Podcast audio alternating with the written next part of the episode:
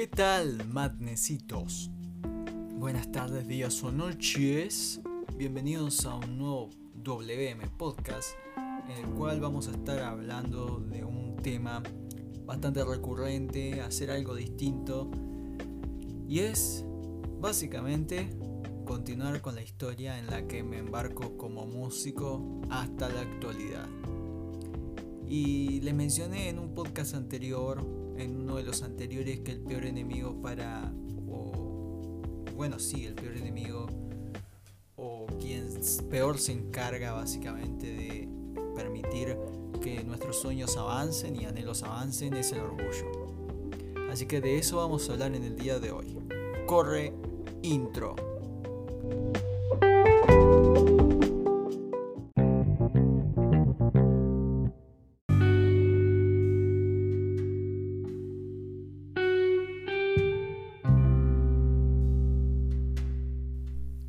Ustedes saben, manecitos, en el podcast que hicimos con mi mamá, ella contó una parte de la historia de la familia y de mi historia claramente, en donde gracias a mi hermano mayor básicamente fui forjado de alguna manera decirlo como un músico, ¿no?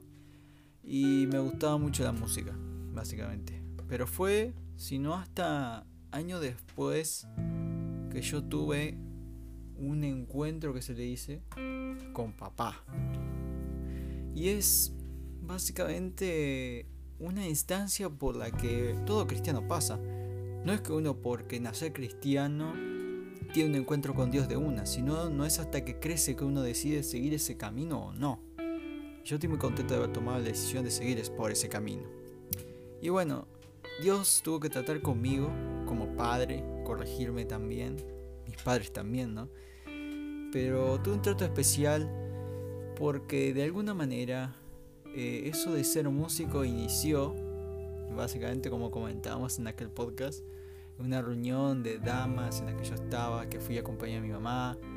Y resultó que empecé a tocar en esa iglesia. Y bueno, hubo un momento en el que nos tuvimos que cambiar. Fue una decisión avalada por Dios, por, por supuesto. Entonces bueno, ya en la otra iglesia como que al tiempo eh, tomé la decisión de bautizarme. Entre paréntesis les digo que, bueno, hago paréntesis para bautizarse no necesariamente tenés que ser bebé. Se supone que si te bautizas es porque es por decisión propia, no un bebé no tiene la conciencia para bautizarse. Y bueno, yo no fui a una iglesia católica, ni mucho menos, siempre fui cristiano, evangélico siempre, pero siempre tuve eso en claro y tenía razón porque eh, no tiene sentido bautizar un bebé siendo que no tienen conciencia para decidir. ¿Está bien? No vengo acá a decir que, oh, el catolicismo está mal, ¿ok? Yo respeto, pero no comparto, que es muy distinto, ¿ok? Y bueno, siempre con respeto y con amor, los amo igual. y básicamente tuve eso en claro y bueno, a la edad de 11 años, si no me equivoco, me bauticé. Y fue un 24 de junio, o sea, este año, 2020, eh, se van a hacer eh, ocho años desde que me bauticé. Y bueno, ahí empezó básicamente mi, servicio a Dios como tal. Fue una linda etapa. Sin embargo, con el tiempo eh, iba a las reuniones, ¿no? Me pusieron como baterista. Y todo bien al inicio. Pero como que el orgullo como que empezaba a aparecer, ¿no? Como que empezaba a hacerme el pillo, ¿no? Bueno, un gurí de 11 años creo yo que cualquiera dice, ah, pero es, eras un niño. Pero yo ya tenía bastante conciencia para esa edad, o sea, no está justificado, o sea. Pero bueno, alguien me iba a tener que corregir tarde o temprano, porque ese comportamiento no está bien. O sea, yo faltaba a las reuniones muchas veces, yo era el baterista, o sea, no es que había un reemplazo de 10 bateristas, no, no, yo tenía que estar ahí. Y había reuniones en las que yo no iba, o sea, iba cuando me antojaba. Y aparte, no solo eso, sino que cuando iba, después de haber faltado varias reuniones, y veía que alguien más estaba ocupando mi lugar, yo me enojaba, o sea, ahora digo, es una tontería, Pero en aquel entonces era normal para mí, ¿entendés? O sea, yo por un lado no me daba cuenta, pero el otro no me importaba, ¿entendés? Y así, de alguna manera, obtuve el orgullo en nuestras vidas. Y ustedes saben que no, no está bien.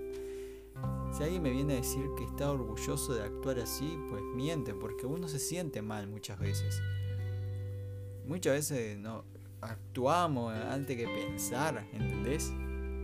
Y cuando cometemos el error, cuando metemos la pata y nos damos cuenta de las personas que perdemos a causa del orgullo, de los amigos, de la familia. Siempre hay una frase que está de moda y es, nunca valoramos algo hasta que lo perdemos. Y es muy cierto. No valoramos lo que tenemos hasta que lo perdemos o alguien nos lo quita, ¿entendés? Y bueno, estuve más, básicamente dos años así. Hasta que llegó un punto en que uno de mis hermanos, que estaba básicamente liderando esa parte, ¿no? Eh, no era una iglesia como tal, era como un llamado anexo, que es como otra sede, otro local del mismo ministerio o de la misma iglesia como tal. Y eh, estaba en un barrio lejano al mío, o sea, bruto viaje para ir. Este, ¿cómo es? Y estaba mi hermano liderando y ya me conocía bastante bien. Y notaba como esa actitud que yo tenía. Entonces, eh, básicamente me ha llamado la atención varias veces. Por cosas que he dicho, por cosas que he hecho, actitudes literalmente tenían la batería eh, como mirando derecho al público y como que me distraía demasiado. No, me acuerdo muy bien por qué, pero supongo que tendría algo que ver también. Entonces me pusieron como de lateral, ¿entendés? Eh, después como que me hacía todo el pillo con las expresiones, digamos, o sea, como que, wow, mírenme, ¿entendés? Y eso estaba re feo, o sea, Hoy en día lo pienso y claro, digo, no me da ni a palo, o sea, me daría vergüenza ajena volver a verme así. Pero en aquel tiempo era normal para mí, ¿entendés? Y agradezco que Dios haya puesto en mi camino a personas que me corrijan y sobre todo que haya sido alguien de mi familia. Porque de ser alguien desconocido, probablemente no le hubiera hecho caso. Entonces, bueno. ¿Cómo sigue la historia? Eh, tenía esa actitud básicamente muy fea, por cierto. Espero que nadie, por favor, que nadie se vuelva orgulloso porque debe ser de, la, de las peores cosas que te puede pasar volverte orgulloso. Mucha gente lidia con eso. Y bueno, eh, básicamente la humildad fue lo que más trató Dios en mi vida y lo que hoy en día puedo decir que, que me manejo bajo humildad, respetando, siempre tratando de aprender cosas nuevas siempre tratando de escuchar a la otra persona y demás. Pero bueno, ¿cómo terminó todo esto? Fue, me acuerdo clarito, en agosto de 2014, ¿no? ¿Qué pasa? Yo hubo un momento en el que mi hermano me dijo, mira, vos faltás otra vez y no tocas más. Y yo, en vez de reflexionar, ¿no? En vez de pararme a pensar, porque es cierto, nosotros tenemos que pensar, ¿no? No solo actuar, lo importante que es pensar. Me dijo que estaba en lo cierto, o sea, vos faltás otra reunión más y no tocas más, toco yo. Ok, yo, con esa mentalidad que tenía, de inmaduro porque era así, me enojé y falté. Como diciendo, ja, después se te va a pasar y me vas a dejar tocar igual. Y no, estaba en lo cierto. Falté a la reunión siguiente y la otra fui de vuelta y él estaba tocando. Entonces yo dije, ¿sabes qué? No voy más. O sea, no tiene lógica. Y bueno, literal fueron meses que no fui. ¿Entendés? Y un día, de la nada, mi propio hermano que me había dicho eso, me dice, che, ¿me acompañás al anexo? Y yo por algún motivo dije sí. Entonces fuimos y él formó básicamente una banda conmigo y otros chicos más. Y fue en agosto de 2014. Ahí comenzó mi trato. No solo eso, sino que mi verdadero encuentro con Dios y empezó mi trato personal. Ese trato fuerte, digamos, donde empezó a pinchar mi corazón y a cambiar mi mentalidad. a sustituir de a poco el orgullo por la humildad. Y eso terminó, la última vez que yo me comporté así fue eh, durante un ensayo, básicamente, que estaba varios de los chicos y estaba la mamá de uno de los chicos escuchando mientras ensayábamos. No, sé, no me acuerdo si era antes de una reunión o era solo un ensayo. Terminamos de tocar una canción y a mí se me ocurre decir, y eh, vamos a ponerle un nombre a, la mamá de uno de los chicos, le vamos a poner eh, Elmira. Y Elmira, ¿qué te pareció? Le da del 1 al 10 cuando leas. Y ella dice 12, porque acá las calificaciones, claro, eh, se pone hasta 12. Entonces ella dijo como un número más alto, pero random, así, aleatorio, dijo 12. Y yo dije 100. o sea, y después dije, bueno, eh, está bueno porque en Sonora tengo 12, no sé qué más, o una cosa así, dije, pero bueno, eso no, no es lo importante. Y me quedan mirando todos, y como diciendo, ¿y este?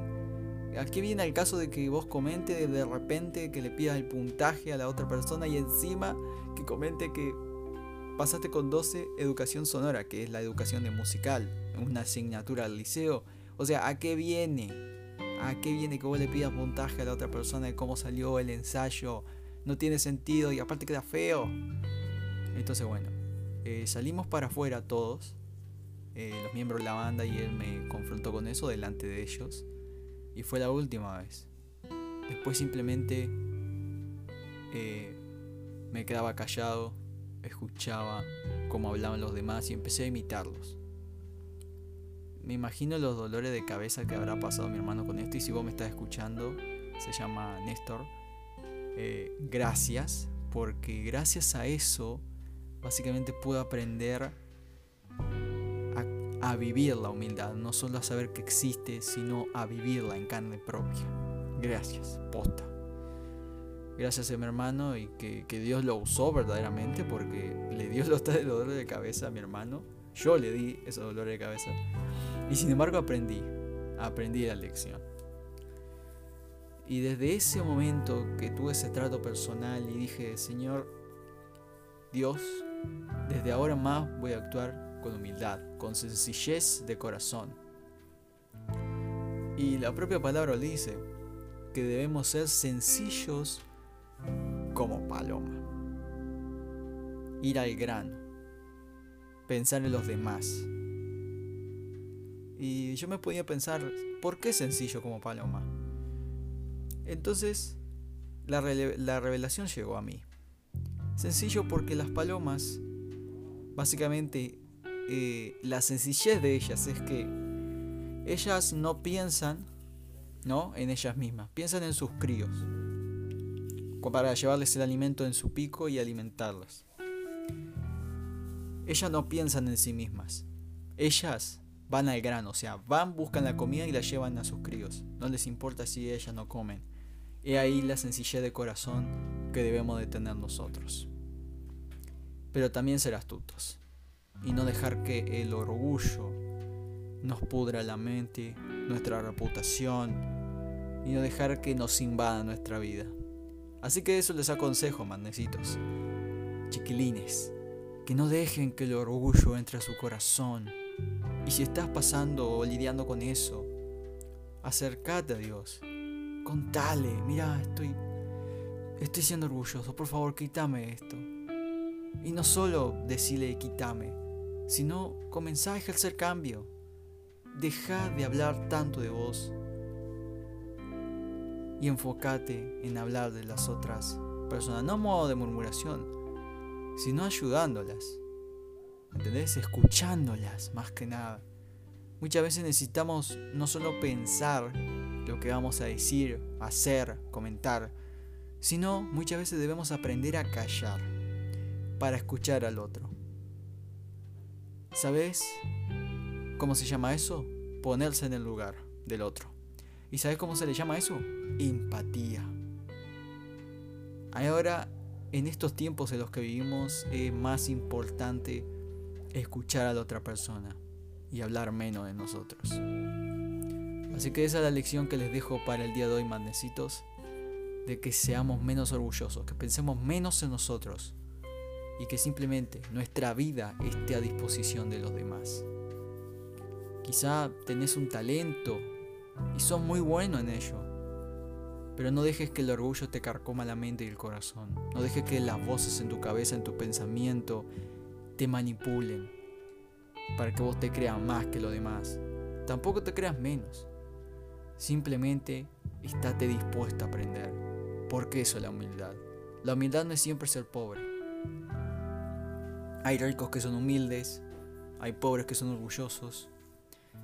La humildad se trata de estar dispuesto a aprender. Seamos humildes, y más en este tiempo, aprendiendo a escuchar, a pensar antes de actuar o hablar, y sobre todo, ser sencillos, como Paloma. Así que bueno, manecitos, espero que les haya gustado este WM Podcast del día de hoy. Ya saben dónde encontrarme, tanto en Twitter, Instagram o YouTube, arroba willmadness-bajo. Y nos vemos en el próximo podcast. Los quiero mucho y chao chao.